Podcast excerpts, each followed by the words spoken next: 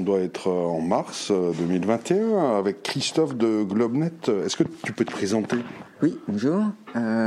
donc je suis bénévole donc à Globnet, un hébergeur associatif de services internet pour d'autres associations.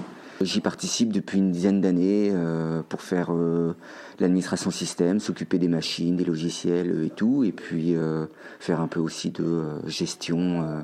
Pourquoi proposer un service comme ça alors qu'il y a d'immenses entreprises qui font ça très bien, OVH pour ne pas le citer par exemple? Tout à fait. Bah, Glomnet c'est une vieille, c'est une vieille dame. ça a été créé en 95, justement à une époque où les services Internet tels qu'on les connaît aujourd'hui euh, étaient pratiquement inexistants.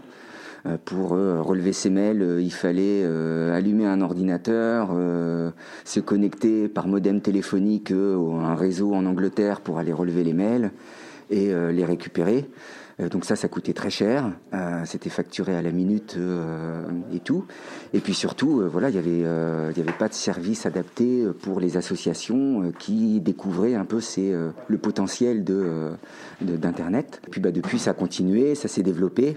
Et les, les, entreprises, voilà, se sont appropriées le web 2.0, toutes ces choses-là. Mais du coup, il faut continuer à mettre en place des services qui sont adaptés aux besoins des associations et euh, qui ne filent pas euh, toutes ces données et tout le contrôle euh, à ces grands acteurs. Est-ce que tu as la recherche d'associations pour peupler tes serveurs ou bien pas trop Ça demande effectivement beaucoup de travail et de temps à passer pour s'occuper des machines, les mettre à jour et puis se tenir au courant de des nouveaux services et des besoins. On est passé à Glomnet par une phase où euh, ça a été vraiment difficile, où il y avait très peu de personnes investies et où euh, il n'y avait pas beaucoup de soins.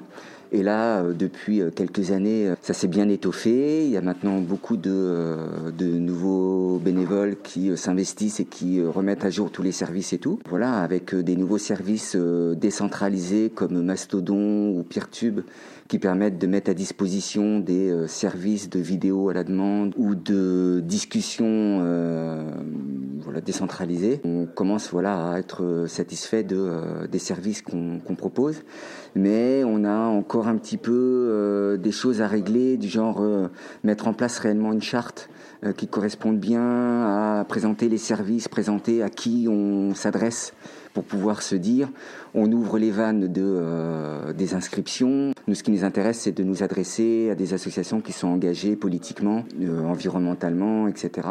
Mais si euh, je suis une petite asso militante en région, cherche un hébergeur, je peux venir chez Globnet Ah, complètement, oui.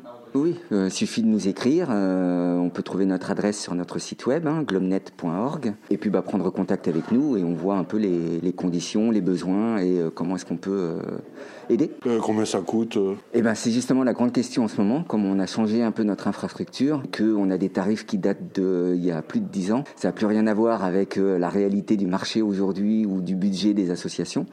Donc on fonctionne pour les petites structures qui n'ont pas beaucoup de moyens et tout ça à prix libre. Et puis, si c'est des structures qui ont, par exemple, des salariés ou voilà des besoins importants, eh bien, c'est à voir, à dimensionner et à discuter.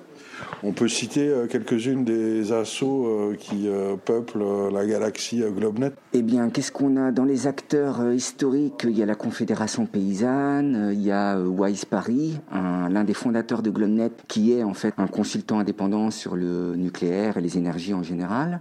Il y a le réseau Ritimo. On a eu à une époque, par exemple, les Amis de la Terre ou Greenpeace. Et aujourd'hui, on a encore des syndicats comme la CNT. On accueille maintenant, là, depuis peu, Et pour terminer, il existe beaucoup de, services euh, de ce type-là, associatifs, euh, pour héberger des sites Internet. On peut en trouver en, en, région, on peut en trouver dans toute la France Oui, tout à fait. Il y a un réseau qui a été lancé il y a quelques années qui s'appelle les Chatons et qui est vraiment orienté sur cette, euh, sur cette question-là, euh, sur euh, relocaliser les services Internet et permettre d'avoir des gens qui s'occupent comme ça de services qui soit pas trop loin de, chez soi. Il y a des, des, petites associations ou des grandes associations qui proposent des services à base de logiciels libres, respectueux des données personnelles, un peu partout en France. merci beaucoup Christophe de globnet.org. Donc voilà quoi, si vous êtes motivé, militant, allez jeter un œil sur le site globnet.org.